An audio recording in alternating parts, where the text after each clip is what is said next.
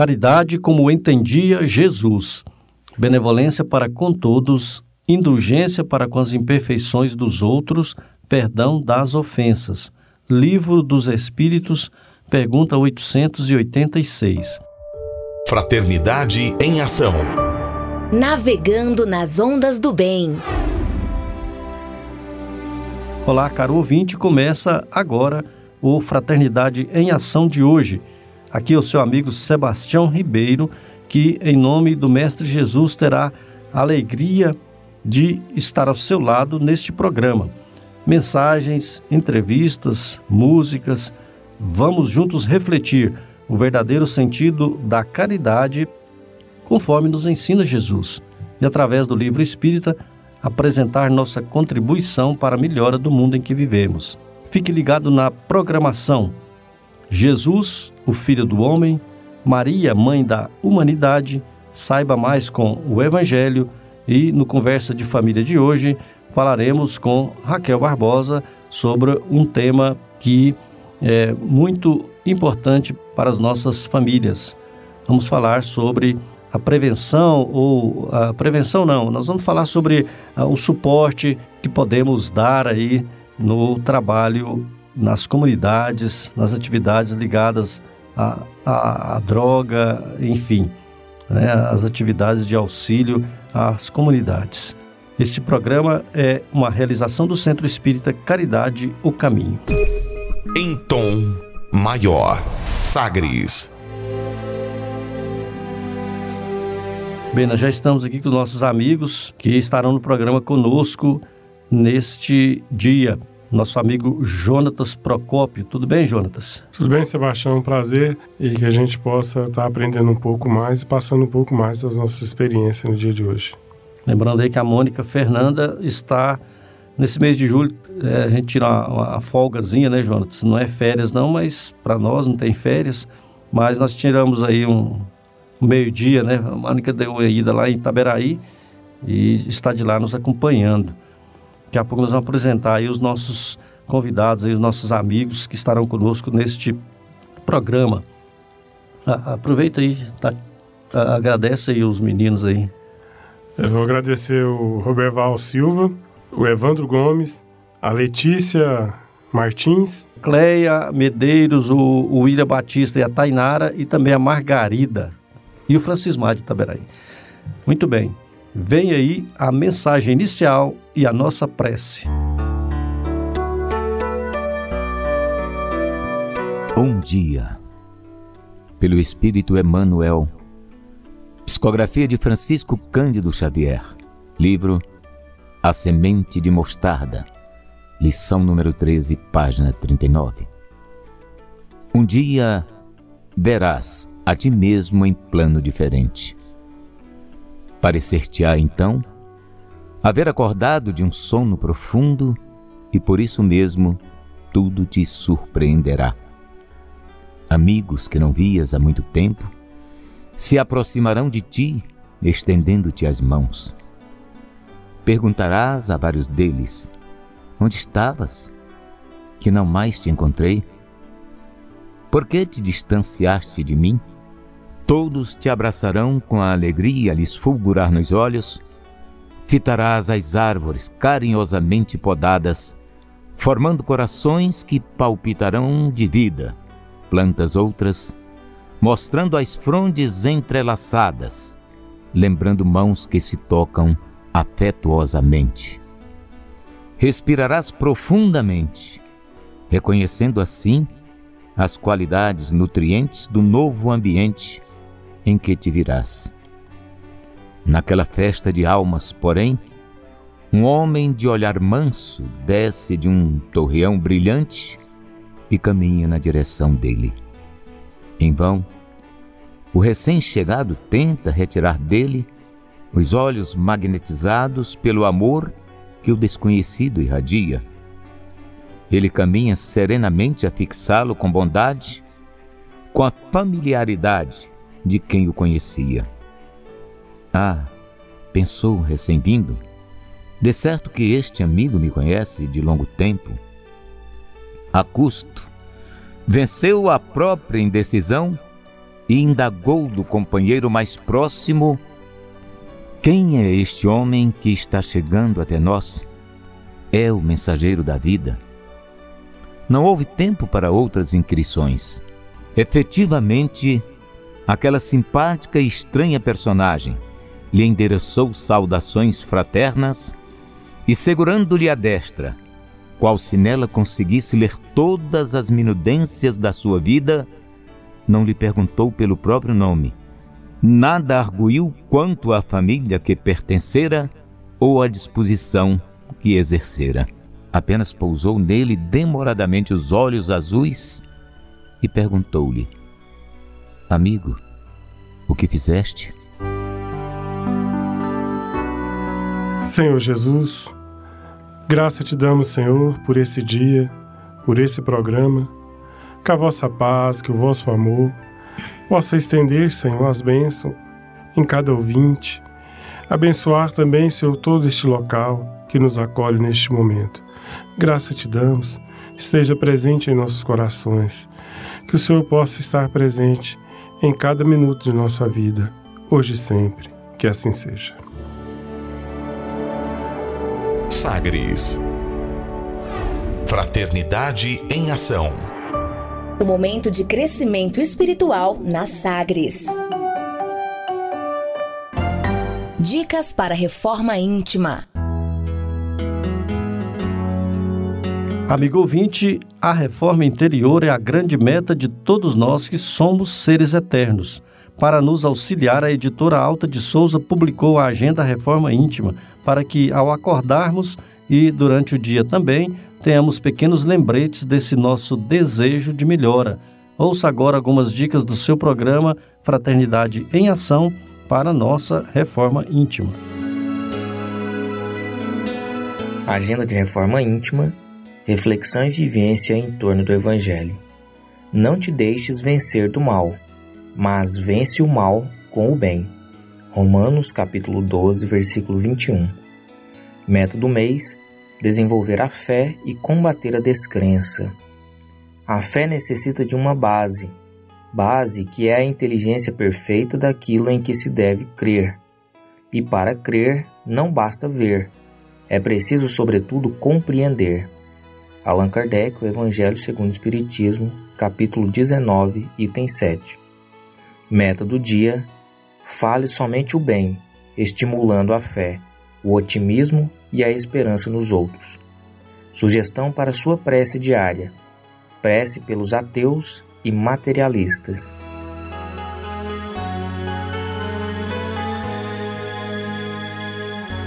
Se você está interessado neste método para sua melhoria interior, conheça e utilize a Agenda Reforma Íntima.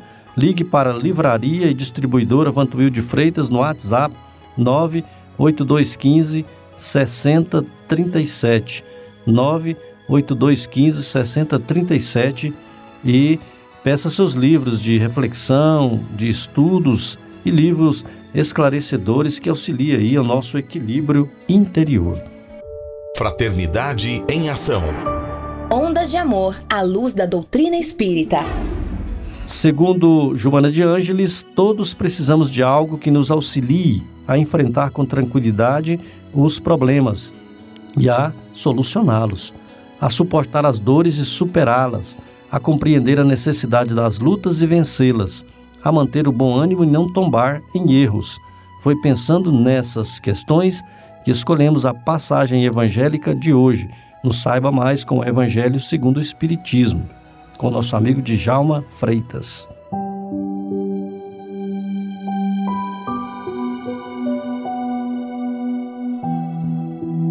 Irmãos em Jesus, irmãos em Cristo, que a paz de Nosso Senhor esteja com todos nós. Dando prosseguimento no capítulo 5 do Evangelho segundo o Espiritismo, Vamos falar hoje um pouco sobre melancolia, como ela se procede, a preocupação que o Espírito nos trouxe é, sobre essa coisa que, vez ou outra, nos pega, né? Nos, ali na virada, numa esquina. E aí vamos refletir sobre isso, quais suas causas, quais suas consequências. Pois bem, às vezes a gente tem essa sensação de desânimo impotência tristeza são comuns nesse nosso mundo de prova e expiação. Faz parte desse bojo. E de acordo com essas sensações de melancolia, são comuns em nossos espíritos. Né? Às vezes a gente passa por alguns momentos que nem sabemos explicar porquê. Estamos ali triste, acompanhado, melancólico. Isso, meus irmãos, quer dizer que é o anseio que temos de liberdade. Aquela liberdade que tínhamos quando estávamos com o Pai, com Deus. Aquela liberdade de poder ir e agir sempre no campo do bem e devido a escolhas nossas, é, caímos, tivemos nossa queda e viemos aí vivendo através é, de mundos sucessivos de evolução espiritual e nos encontramos hoje no mundo de prova e expiação, onde essa, como disse anteriormente, essa sensação de melancolia, melancolia nos acompanha. Nada mais é que esse distanciamento de Deus, nosso Pai. Pois bem, o esforço que o espírito, que o espírito tem de se libertar desse invólucro físico, né? Essa vontade que nós temos, essa sensação de liberdade, de não estarmos presos na matéria, isso também acaba nos esgotando as forças. Esse corpo físico nosso, que sofre com essa falta de liberdade que o espírito tem, acaba sentindo essa lassidão e um certo desânimo com a existência terrena que realmente nos leva a essa tal melancolia. Amigos, precisamos ter cuidado, pois a melancolia pode ouvir, pode evoluir, melhor dizendo, para a apatia, ou seja, um sentimento de desprazer com tudo e com todos. Porém, não precisamos permanecer nesse estado. Sabemos que a vida terrena é um ciclo que se encerra, que é um, é, são momentos que passamos aqui na Terra e sempre teremos chance de nos renovar conforme, conforme nós vamos amadurecimento, amadurecendo espiritualmente e intelectualmente. Isso faz parte da evolução do ser, evoluir não? e se espiritualizar. O que nesse mundo de hoje a gente vem percebendo essa falta de espiritualização, não de religião, mas de religiosidade das pessoas, de se envolver mais com o próximo, perceber mais a necessidade um do outro. E devemos então, com isso, reunir o nosso ser, mesmo com todos esses desafios, com, com toda a resiliência, a resiliência, a força para nós superarmos os problemas. Os problemas existem, vão continuar tendo, e nós precisamos ter essa resiliência. E, portanto, meus amigos, posso afirmar com certeza que os nossos espíritos já somos equipados com a habilidade de conquistar uma vida melhor. Nós já trazemos dentro de nós toda a ferramenta para vencer esses obstáculos. E tudo que vive está caminhando para a evolução, a gente já falou isso. Por isso, tenhamos paciência e resignação, o que significa que devemos ter absoluta certeza que um dia o anjo da libertação, que a gente pode se dizer que é a consciência tranquila, para ajudar a romper os liames do espírito nosso ainda cativo nessa, nessa carne. Devemos lembrar também que tens, nós temos uma missão ainda na Terra, e que é muito bonita, que é recuperar nossos espíritos. Esse objetivo deve ser desempenhado em família e com as obrigações em Deus, com os amigos, com os companheiros de trabalho, com os nossos vizinhos, e essa resignação será aliada fiel nessa jornada. Ao aceitarmos as pessoas como são e principalmente como nós somos. Diria também que a vida é muito curta para a gente ficar vivendo imerso em arrependimento, arrependimento, arrependimento. Portanto, amigos, ame, mas ame com muito, mas com muito fervor a quem te trata bem. Mas, como diz o Cristo, amemos também da, da mesma forma aqueles que também às vezes não nos tratam tão bem. Acredito que isso por uma razão, um amigo meu me diz uma vez, Deus está no comando, controla tudo, manda em tudo. Então essa é a nossa grande ferramenta. Ele é a verdadeira libertação. Não é fácil, mas através de nossos esforços, conseguiremos com certeza. Lembre-se disso, meus amigos. Somos, nós somos espíritos é, empoderados e vitoriosos. A lei do progresso é certa e está em constante vigor, não podendo o espírito jamais retroceder. Portanto, se sobre nós desabarem os cuidados, as inquietações, as tribulações, sejamos fortes e corajosos para superar, superar a tudo isso. Isso a gente busca em todas as passagens do Evangelho Nosso Senhor Jesus, tem todos os processos, essas ferramentas de libertação, de sair dessa tristeza aparente. Amigos, tenho certeza que a vida terrena vai nos trazer ainda muitas amarguras. Mas vamos enfrentar todas elas com coragem, pois a recompensa, o retorno à casa do Pai, é uma recompensa inimaginável, incalculável. Tenha certeza que a melancolia dura pouco em relação à nossa existência.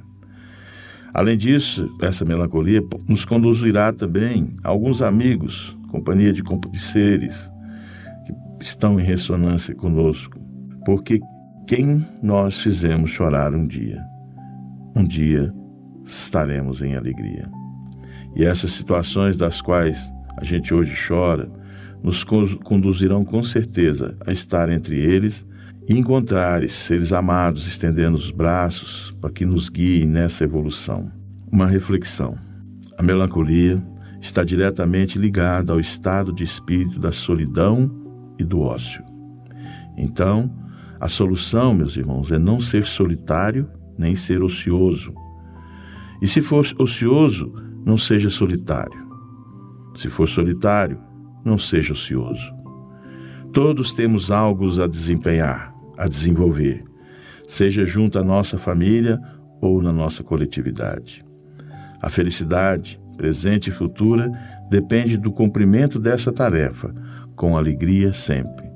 Que Jesus nos abençoe e que não esqueçamos dos nossos cultos no lar, direcionar nossas preces a todos aqueles que se encontram às vezes num momento de tristeza, de uma apatia e de uma melancolia. Observemos também mais aqueles que estão conosco no dia a dia dentro de nossas casas, dentro dos nossos locais de trabalho. Notemos se algum ou irmão ou companheiro não esteja passando por esses momentos de melancolia. E vamos todos juntos, através do Evangelho de Jesus, através das preces e da oração, levantar esses irmãos, que com certeza estaremos nos erguendo também. Fiquem com Deus.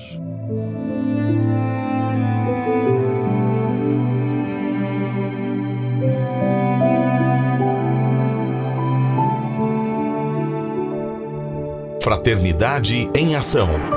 Ondas de Amor à luz da doutrina espírita. Conversa de família. Caro ouvinte, nesta edição temos a alegria de contar com Raquel Barbosa e com Alcione Novaes. São amigos, são companheiros que participam de atividades é, nas comunidades. É, a Raquel vai contar aí é, desde quando né, vem acontecendo os trabalhos aí junto à, mocidade, junto aos jovens, né, junto às famílias. E, sem mais delongas, nós damos aqui as boas-vindas à amiga Raquel Barbosa. Tudo bem, Raquel? Tudo bem, Sebastião. Bom dia, ouvintes. Que a divina paz do Mestre Jesus esteja entre todos nós, desde a equipe técnica, os lares que nos acolhem, os companheiros que distante vibram em nosso favor e principalmente aqueles que estão no plano espiritual, usando do, dessa oportunidade para que seja palavras de esclarecimento, de conforto e de orientação. Nós sejamos apenas os instrumentos dóceis. Muito bom dia a todos. É, o nosso amigo Alcione Novaes. Tudo bem, Alcione? Seja bem-vindo. É, é um prazer poder dividir a, com vocês a minha experiência sobre o assunto. Muito bem, o, a alegria nossa de receber vocês aí, a Raquel já já está acostumada aí a é, nossa, atender os nossos convites aí. Obrigado, Raquel, obrigado aí também ao Alcione. Bem, Raquel, é, primeira pergunta veio aqui do nosso amigo William, ele perguntando qual o significado da drogadição. Drogadição. Um abraço para você, William. Saudade de você. Na realidade, nós teríamos que abordar o aspecto clínico. Mas eu, particularmente, não sou profissional de saúde, mas nós vamos trabalhar dentro da, do popular, por exemplo. A adicção é quando a gente tem dependência de alguma substância, de algum comportamento ou de alguma situação. Então, como virão outras perguntas, William, nós vamos discorrer ao longo do programa sobre o tema que nós viemos especificamente tratar aqui hoje, sobre a questão do, de como a gente cai nessa dependência, como que é a nossa relação com a dependência e com a família, qual é a reação e a, a repercussão disso na família e, consequentemente, na sociedade. Muito grata pela pergunta. Pois é, Raquel, como é que desenvolve essas atividades para recuperar uma pessoa que está, é, é, às vezes já é usuária ou está no caminho de, de fazer uso de drogas? Na realidade, hoje fala-se muito em drogas porque associa diretamente a questão da droga com a violência. Certo. Na realidade, a adicção não é só o que nós conhecemos.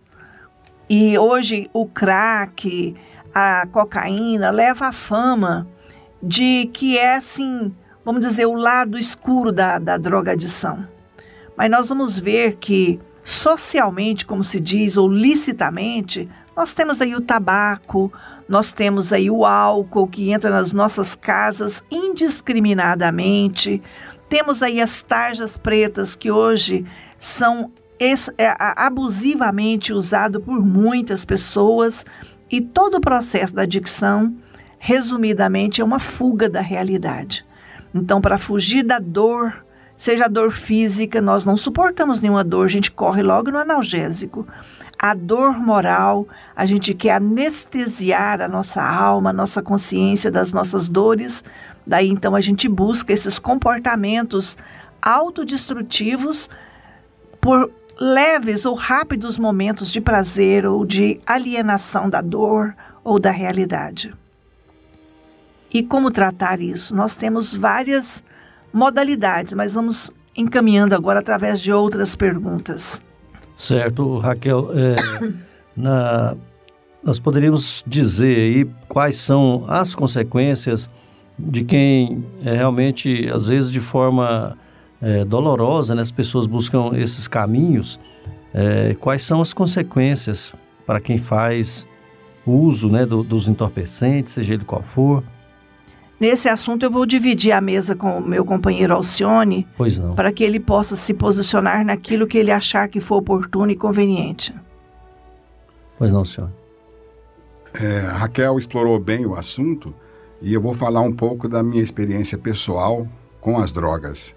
Eu usei droga por, por muitos anos na minha vida e falar das consequências que o uso abusivo de drogas provocou em minha vida não é difícil, porque é, talvez a consequência mais dramática, a perda maior que eu tive foi a perda espiritual.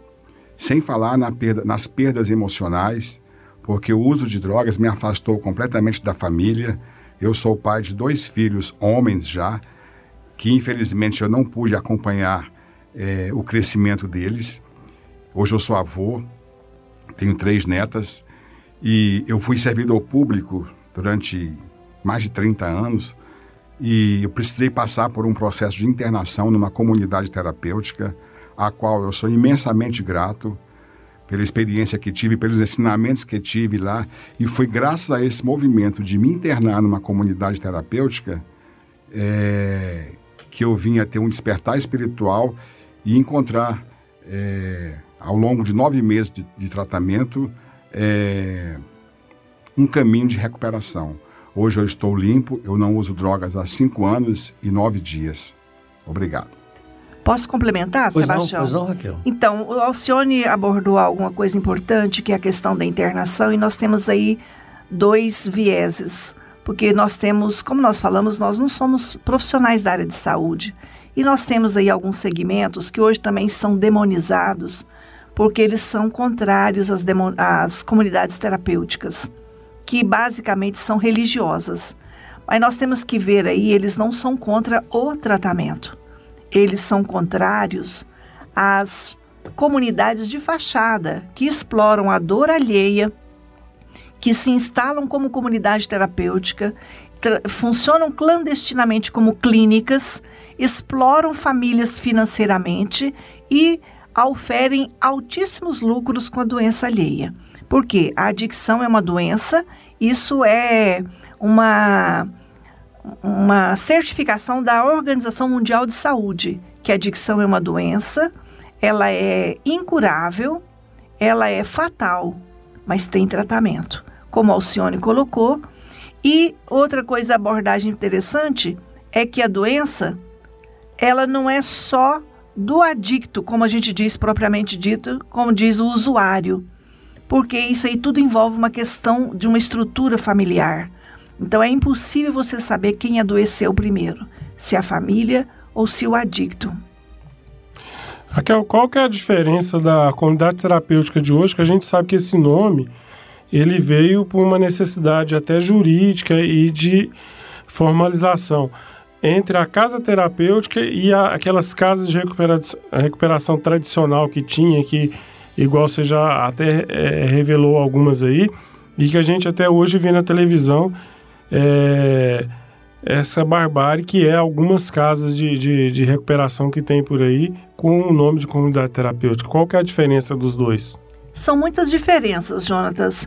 Lembrando que comunidade terapêutica foi um movimento trazido pelo, para o Brasil pelo padre Haroldo há mais de 50 anos. Ele trouxe isso lá dos Estados Unidos, onde foi criado o ENA, que tem base no AA, que isso aí já é mote para um outro programa.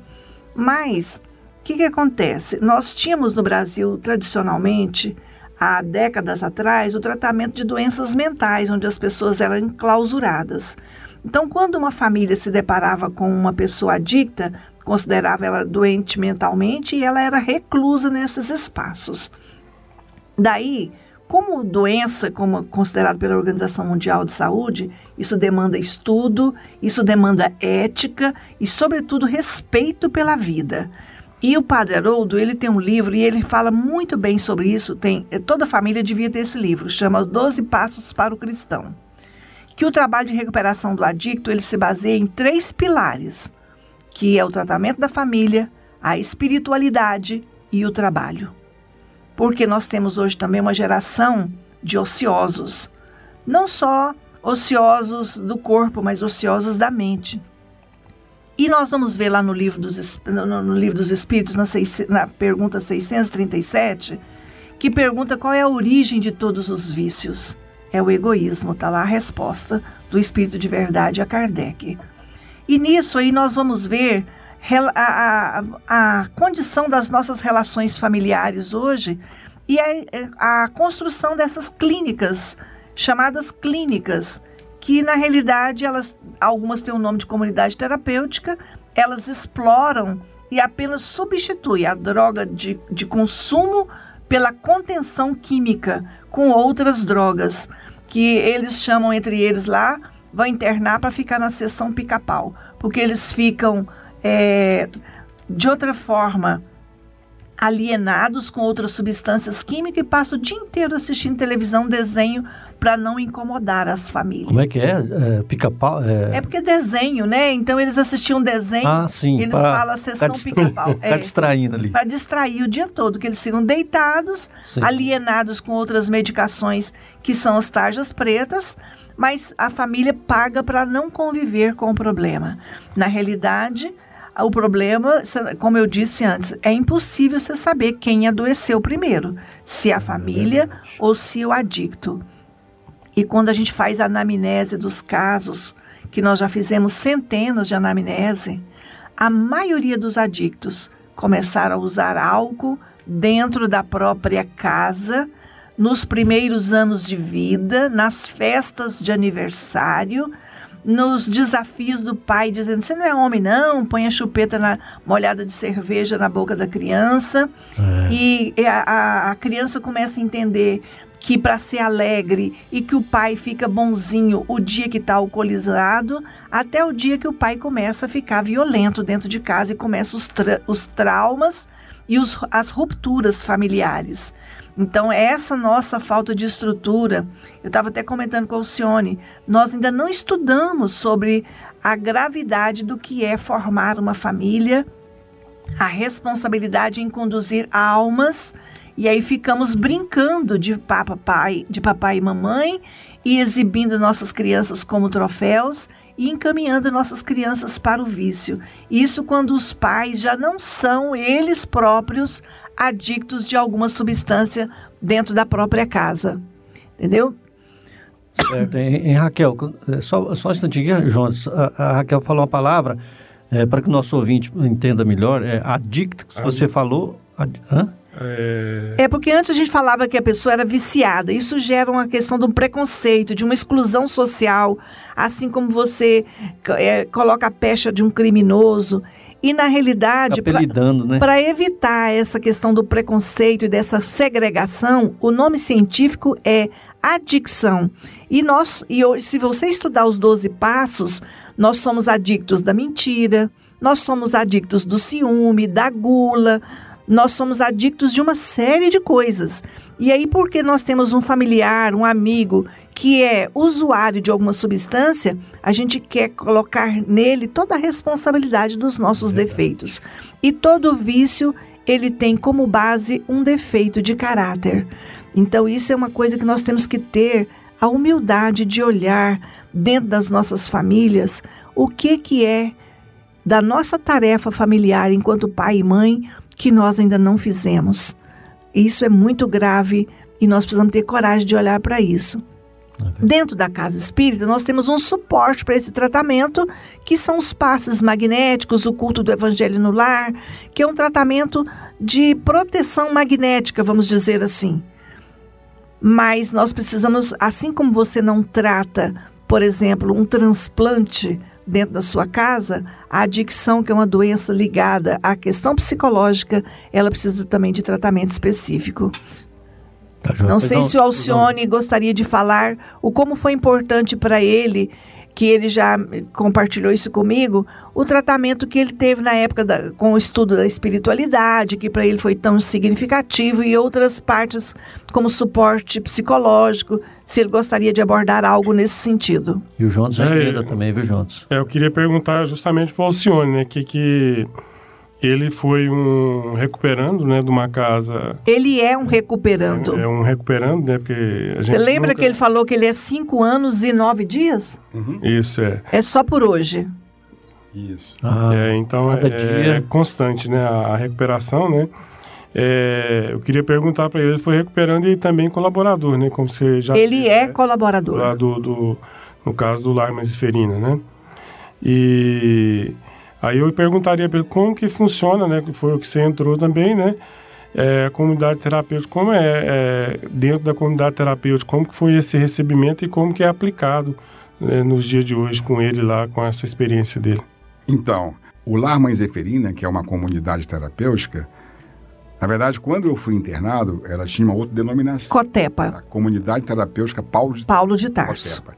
E funcionava no município, na zona rural do município de Araçu, em Goiás. E já no, no e no final do meu tratamento, mudou para Aguapó, e já com o nome de Comunidade Terapêutica Lar Mãe Zeferina. Mas a base do tratamento e os princípios aplicados ao tratamento não mudaram, são os mesmos. Eu me lembro muito bem que os princípios que estavam estampados na parede, assim, na entrada da, da casa, e ainda estão lá, são trabalho, disciplina, espiritualidade e autoconhecimento. E esses quatro princípios foram fundamentais para minha recuperação, como eu creio sejam também fundamentais na recuperação dos demais internos da casa. Por quê? Por que eu digo isso? Porque eu vinha de uma vida em desordem, de uma vida de total indisciplina, de desregramento, de nenhuma espiritualidade. Como eu disse, das perdas que eu tive na adicção, com certeza, a maior, a mais grave de todas foi a perda espiritual, o afastamento de Deus, do que eu compreendo como Deus hoje, né? E, e a, a, esse tratamento, com base nesses fundamentos, me trouxe de volta a vida, me trouxe de volta a esperança, me trouxe de volta uma perspectiva é, de, so, de me socializar, de assumir responsabilidades, de ser pai, de ser avô, de ser um cidadão, de ser um servidor público. Então foi fundamental para mim. Muito bem, nós estamos falando com Raquel Barbosa e Alcione Novaes. Estamos falando aqui a respeito da, é, do tratamento, das prevenções, do suporte, aquilo que todos nós podemos auxiliar, né, Raquel? E Isso. nós vamos fazer um breve intervalo, mas nós vamos falar no segundo momento aqui a respeito do, da, do lado espiritual, né? Como é o lado espiritual, é, quais são as consequências, é, o que se pode ser feito, né, para é, quando estamos falando de suporte, a Raquel começou a falar ali de algumas situações né, que, é, que é feito, que for, foram feitos também e que pode ser feito em qualquer situação, é, a princípio, né? Nós vamos falar disso aí também, mas nós vamos agora fazer um breve intervalo, vamos ouvir uma bela música e uma mensagem. Daqui a pouco nós retornamos. Convidamos a você, ouvinte, para aprendermos um pouco mais sobre Jesus, o Filho do Homem. Jesus, o Filho do Homem.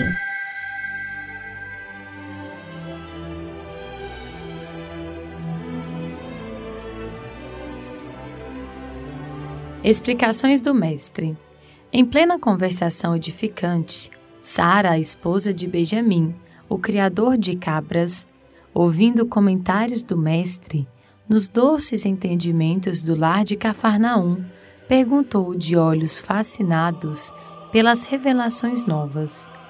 A ideia do reino de Deus em nossas vidas é realmente sublime. Todavia, como iniciar-me nela? Temos ouvido as pregações à beira do lago e sabemos que a Boa Nova aconselha, acima de tudo, o amor e o perdão. Eu desejaria ser fiel a semelhantes princípios, mas sinto-me presa a velhas normas. Não consigo desculpar os que me ofendem. Não entendo uma vida em que troquemos nossas vantagens pelos interesses dos outros. Sou apegada aos meus bens e ciumenta de tudo que aceito como sendo propriedade minha. A dama confessava-se com simplicidade, não obstante o sorriso desapontado de quem encontra obstáculos quase invencíveis. Para isso, comentou Pedro, é indispensável a boa vontade. Com a fé em nosso Pai Celestial, aventurou a esposa de Simão atravessaremos os tropeços mais duros. Em todos os presentes transparecia ansiosa expectativa quanto ao pronunciamento do Senhor, que falou em seguida ao longo silêncio. Sara, qual é o serviço fundamental de sua casa? É a criação de cabras, redagiu a interpelada curiosa. Como procedes para conservar o leite inalterado e puro no benefício doméstico. Senhor, antes de qualquer providência, é imprescindível lavar cautelosamente o vaso em que ele será depositado. Se qualquer detrito ficar na ânfora, em breve todo o leite se toca de franco azedume e já não servirá para os serviços mais delicados. Jesus sorriu e explanou. Assim é a revelação celeste no coração humano. Se não purificamos o vaso da alma, o conhecimento, não obstante superior, se confunde com as sujidades do nosso íntimo, como que se degenerando, reduzindo a proporção dos bens que poderíamos recolher. Em verdade, Moisés e os profetas foram valorosos portadores de mensagens divinas mas os descendentes do povo escolhido não purificaram suficientemente o receptáculo vivo do Espírito para recebê-las. É por isto que os nossos contemporâneos são justos e injustos, crentes e incrédulos, bons e maus ao mesmo tempo. O leite puro, dos esclarecimentos elevados, penetra no coração como alimento novo. Mas aí se mistura com a ferrugem do egoísmo velho. Do serviço renovador da alma restara. Então, o vinagre da incompreensão, adiando o trabalho efetivo do reino de Deus. A pequena assembleia na sala de Pedro recebia a lição sublime e singela, comovidamente, sem qualquer interferência verbal. O mestre, porém, levantando-se com discrição e humildade, afagou os cabelos da senhora que o interpelara e concluiu generoso: O orvalho no lírio alvo é diamante celeste, mas na poeira da estrada é gota lamacenta. Não te esqueça desta verdade simples e clara da natureza. Do livro Jesus no Lar, Espírito Neio Lúcio, psicografia de Francisco Cândido Xavier. Momento musical.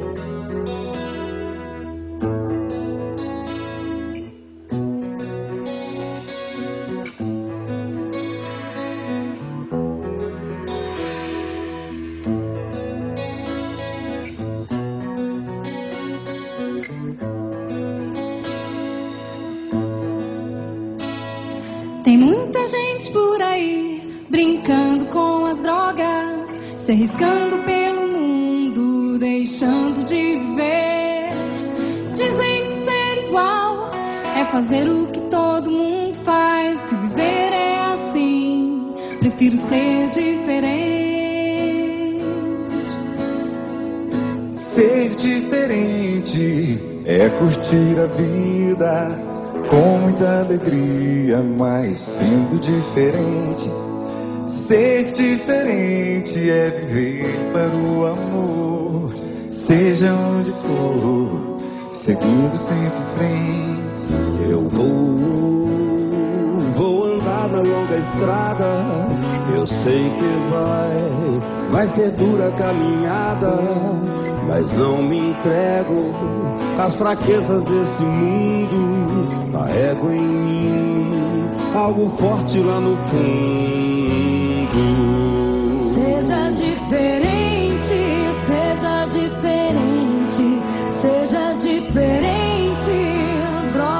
Não. Seja diferente, seja diferente, seja diferente. Drogas não. Vou andar na longa estrada, eu sei que vai, vai ser dura caminhada, vou transformar toda essa crença, mudando meu mundo, fazendo a diferença.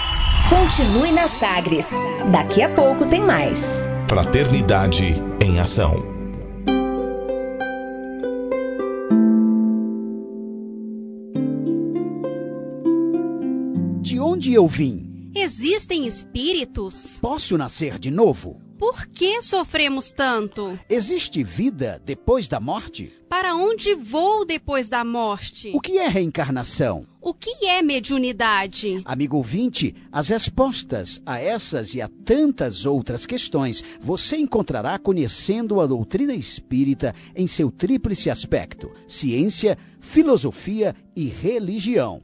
Procure uma instituição espírita em sua cidade.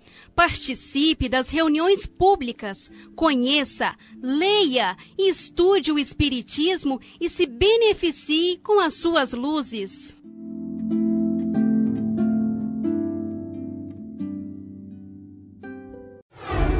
De volta com mais. Fraternidade em Ação. O seu momento de crescimento espiritual na Sagres. Conversa de família. Nós voltamos aí com o nosso bate-papo, com a nossa entrevista com os amigos Raquel Barbosa e Alcione Novaes. É, nós estamos falando sobre a drogadição, né? Drogadição, é, atividades aí de suporte, de auxílio, é, so, é, aqueles amigos, né? Os irmãos que às vezes têm essa vontade, né, Raquel, de, de se é, fazer o retorno, né? Às vezes, ou às vezes nem entrar no caminho é, errôneo aí, no, no, no caminho é, que às vezes nós somos levados, né, das drogas. É, um abraço aqui pro Araldo, né, o Araldo Borges, lá na Chácara Lagoa Velha, em Itaberaí. E também nosso amigo Jean e o Francismar, que também são todos de Itaberaí. A dona Vera e o seu, seu Josias, grande abraço aí, dona Vera, seu Josias, em Itaberaí também. O Zé Hilária Silvânia aqui em Goiânia, Rafael do Sebastião na- em Campinas. Também a Cleide e o Zé Carlos estão em viagem, né?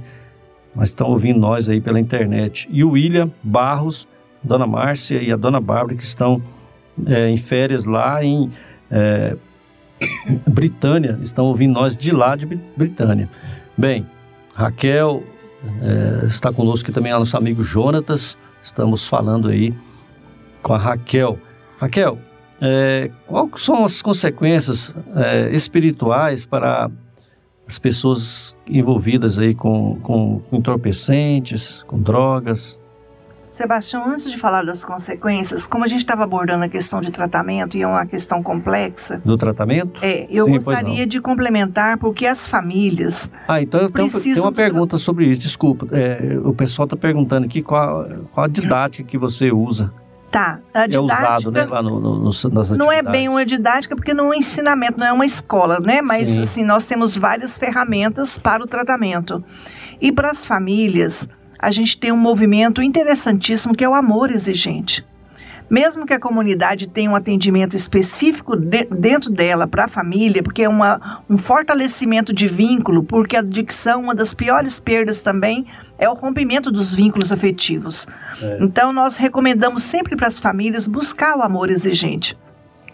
Tem muitas famílias que têm resistência, e aí entra o atavismo religioso, porque quem hoje, para você funcionar, você precisa de espaço, você precisa de uma estrutura, que isso tudo tem um valor e um custo muito alto. E quando o Padre Haroldo trouxe comunidade para o Brasil, ele trouxe o amor exigente. E a Igreja Católica absorveu todo esse movimento. Então, mas lá não há exigência de nenhuma confissão religiosa. Certo. E, as- e é um trabalho terapêutico que toda a família precisava participar. Porque como que um doente cuida de outro doente. É o que Jesus disse: quando um cego conduz outro cego, ambos cairão no fosso. Então a família ela precisa desse atendimento que é acontece lá no amor exigente. Assim como o adicto em recuperação vai, vai frequentar o NA, que é, são os narcóticos anônimos. E lá então eles conseguem o endereço de todas a, a, a, as unidades onde funciona, né? E a grande, o grande prejuízo, como nós já falamos aí, além do rompimento de vínculos familiares, os prejuízos materiais, porque para manter o vício, a gente começa usando as coisas de casa, furtando as propriedades da própria família. Isso é o que ocorre na maioria dos casos. Quando não tem mais em casa, as pessoas partem para os pequenos delitos na rua, os furtos, os assaltos, os latrocínios, acontece tudo em virtude disso, né? A gente vê muita polícia falar, não, porque ele é usuário, ele já tem tantas passagens pela polícia e tal. Apesar de que o uso da substância não é criminalizado, mas a conduta que ele faz em virtude do uso, aí sim tem consequências dolorosas para os dois lados, né? E nós vamos dizer aí que outra das consequências mais difíceis que o espírito vai enfrentar é a anulação dos seus talentos porque ele está jogando no lixo o talento da consciência, da cognição. Ele vai perder tudo isso. E nós sabemos que tudo que a gente perde por mau uso, nós vamos ter que percorrer o caminho de volta através da dor. Então, seja num corpo com limitações, físicas ou mentais ou psicológicas, nós vamos ter que passar pelo período de recuperação desses talentos danificados. Isso é uma visão mais espiritualista, demanda outro tipo de abordagem, de estudos dos nossos compromissos e que o próprio Cristo já tinha dito: se a sua mão ou seu olho é motivo de escândalo, melhor arrancá-lo do que ser deslançado no fogo eterno. Então é isso que nós queremos trabalhar nessa concepção. Pois é, mas essa abordagem é feita, é, independente da religião que a pessoa tem, é feita uma abordagem assim do lado espiritual também, mostrando esse lado é, espiritual mesmo. Você fala dentro do trabalho do amor exigente ou das comunidades? Dentro atividades que vocês, é, que é realizado, por exemplo, foi realizado na, lá na na, na Cotepa? Lá Irmã Zeferina. Né? Sim, lá é trabalhada a questão da lei de causa e efeito. Certo. Claramente, Sim. sem nenhuma é, imposição de adesão religiosa, é. mas é refletido, né, Alcione, Isso. na questão da que a gente não é só um corpo e que a gente não é só cabeça, tronco e membros, mas que a gente tem uma alma. Entendi. E que essa alma é imortal, que eterno é Deus, que é incriado, né? Nós somos criados, então nós somos imortais, e isso tem uma consequência, logicamente, como tudo que nós fazemos ou deixamos de fazer nas nossas oportunidades. Agora, o movimento geral, quando trabalha a espiritualidade, e que o Alcione tão bem falou da perda, é quando nós negamos ou nós desconhecemos que existe um poder superior e que nós só encontramos paz quando nós humildemente nos entregamos a esse poder superior, para que faça a vontade, já que a inteligência suprema é muito além da nossa inteligência. Sem dúvida. Né? Aqui é o qual que é... é só para falar aqui para Adriana, né? Adriana de Rio Verde, um grande abraço para Adriana. E, e, essa pergunta a Adriana tinha feito realmente, que é o trabalho realizado de prevenção tem como finalidade a doutrina como método educativo? A Raquel respondeu, né, Raquel? Diz, é, e... acrescenta também os ensinamentos aí da doutrina. E rapidinho. Para ajudar, né? E rapidinho, antes do Jonatas fazer a pergunta, não, nós temos, quando o, o Alcione falou da data dele, com, inclusive colocando os dias, porque aqui a pessoa tem que se considerar como um, em eterno tratamento. E aí, então, nós temos o programa específico da prevenção da recaída, porque a Organização Mundial de Saúde só considera uma pessoa recuperada após 20 anos de sobriedade. Entendi.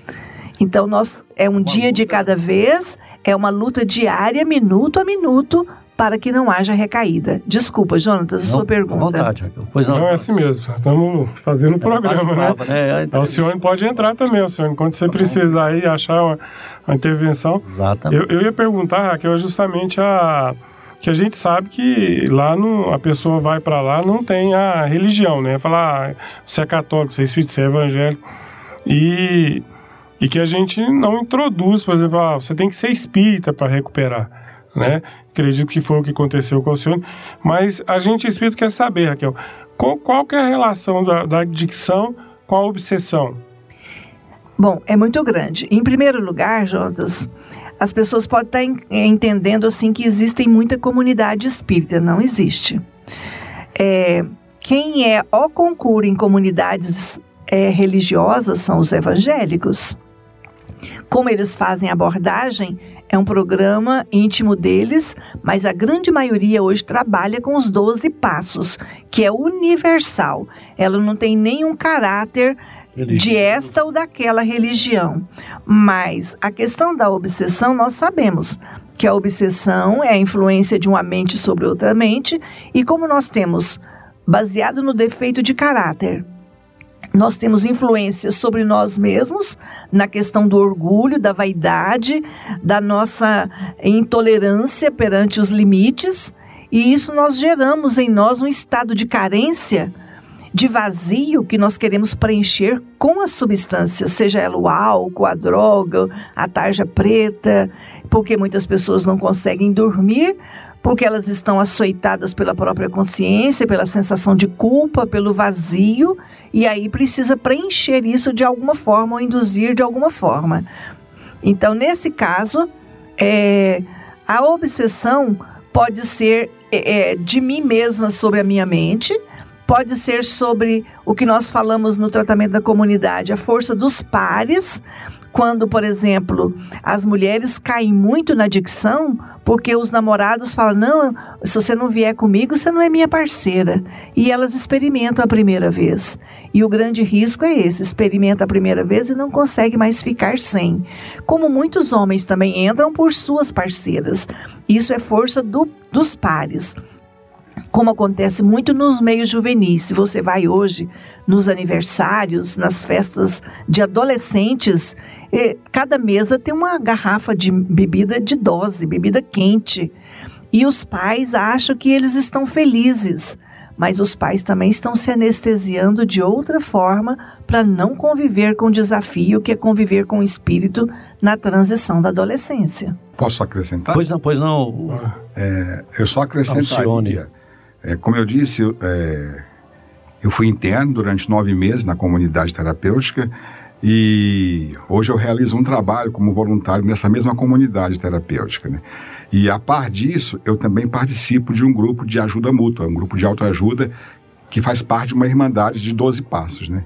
O que eu observo, tanto no meu trabalho na comunidade como nesse grupo, é, é, que a Raquel falou muito bem aí de prevenção de recaída. É uma ferramenta, é uma parte importante do tratamento, do enfrentamento da, da adicção, porque o que eu observo é o seguinte: nós observamos, na verdade, né, que se não houver um, um prosseguimento do tratamento, os nove meses ou seis meses, ou o tempo que for na internação, se o adicto não der sequência ao tratamento fora dali, e os grupos de autoajuda são uma ferramenta fundamental, ele fatalmente voltará ao uso.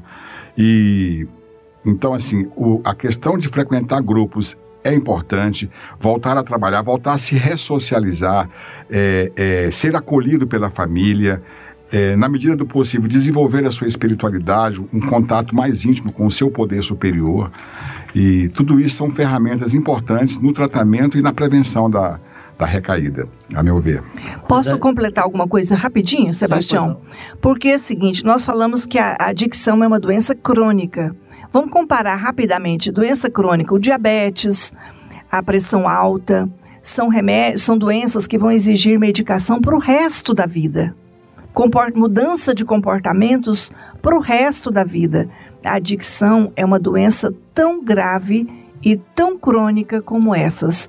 Não tendo esse tratamento que o Alcione acabou de colocar, o risco da recaída e uma recaída pode levar à morte. Raquel, nós ficamos felizes com a sua presença, te agradecemos aí muito, viu, você ter vindo aí para o nosso próprio programa. Muito obrigado, viu? Obrigada, eu agradeço aí a disponibilidade do Alcione ter me acompanhado, porque para nós é uma referência, a gente tem convivido já há algum tempo, alguns anos nessa luta.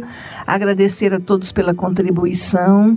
É um desafio, é um assunto que a maioria das pessoas não gostam de abordar, porque ele gera muita dificuldade, muita resistência. Eu recentemente fiz um curso de pós-graduação em docência de ensino superior. No dia que eu levei esse assunto, foi um silêncio total, uma, um desconforto total no ambiente acadêmico, porque ainda não temos preparo para olhar para essa questão. Muito obrigado. O, o Alcione Novaes, Obrigado também pela sua presença aí, contribuiu muito. Lembrando aí, né, que o Alcione é bacharel em Direito, né? Graças a Deus, né? Posso só acrescentar uma? Pois não. Só queria acrescentar o seguinte, que além da doença da adicção ser crônica, incurável e progressiva, ela também é fatal se não houver, se nós não detivermos em algum ponto a doença. E infelizmente eu tenho casos, eu tenho registro de casos de companheiros da minha internação, por sinal, que voltaram ao uso e não suportaram a dor, o desespero da adicção e infelizmente atentaram contra a própria vida, suicidaram-se, né? E assim, além disso, há muitos, há inúmeros casos de não só de suicídio, mas de mortes por mortes violentas, mortes no trânsito, mortes por briga, mortes de tiro, enfim, de homicídios, né? A doença, se não tratada, ela realmente é fatal. Obrigado a todos. Mas aí nós podemos procurar, né, Jonas, as, as, as, comunidades aí, os amigos que trabalham, nós temos o AJA, né, tem várias outras atividades aí que, que pode ser procurado aí, é, vários, vários trabalhos que são vários caminhos, né, que pode ser é, procurado, né? Cidades, né? Nós agradecemos aí.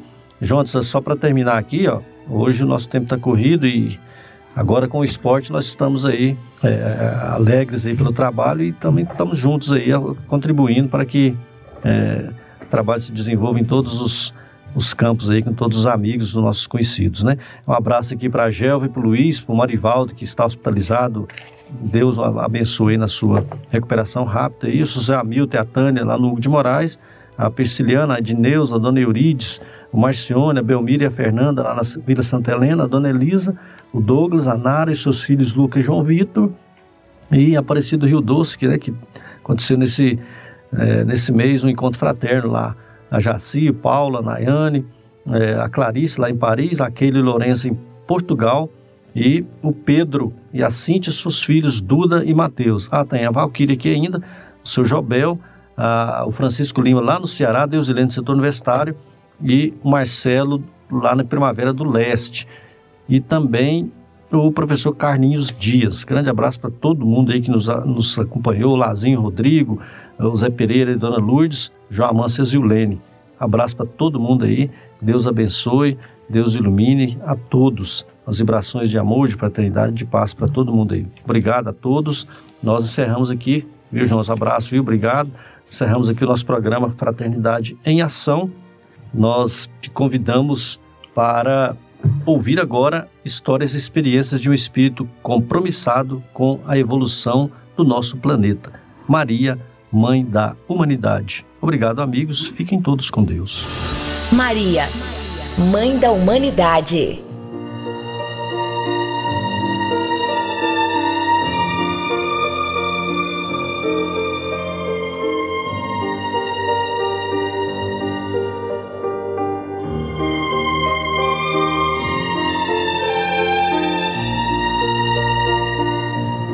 Livro Maria, Mãe de Jesus, Palavras de Mãe.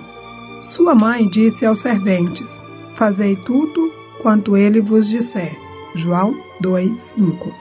O Evangelho é roteiro iluminado do qual Jesus é o centro divino.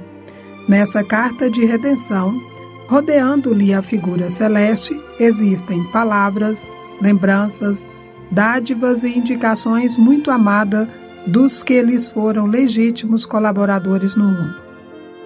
Recebemos aí recordações antigas de Paulo, de João, de Pedro, de companheiros outros do Senhor e que não poderemos esquecer. Temos igualmente no documento sagrado reminiscências de Maria. Examinemos suas preciosas palavras em Caná, cheias de sabedoria e amor materno. Geralmente, quando os filhos procuram a carinhosa intervenção de mãe, é que se sentem órfãos de ânimo ou necessitados de alegria. Por isso mesmo, em todos os lugares do mundo, é comum observarmos filhos discutindo com pais e chorando ante corações maternos, interpretada com justiça por anjo tutelar do cristianismo, às vezes é com imensas aflições que recorremos a Maria. Em verdade, o versículo do apóstolo João não se refere a paisagens dolorosas. O episódio ocorre numa festa de bodas, mas podemos aproveitar-lhes a sublime expressão simbólica. Também nós estamos na festa de noivado do Evangelho com a Terra. Apesar dos quase 20 séculos decorridos, o júbilo ainda é de noivado, porquanto não se verificou até agora a perfeita união.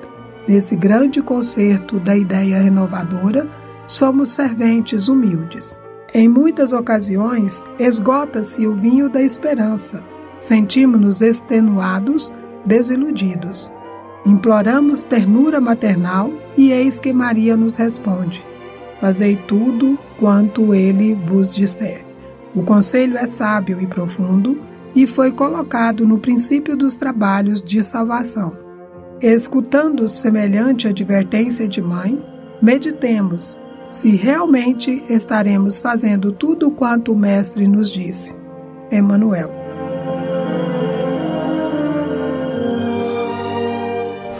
Fraternidade em Ação. O momento de crescimento espiritual na Sagres.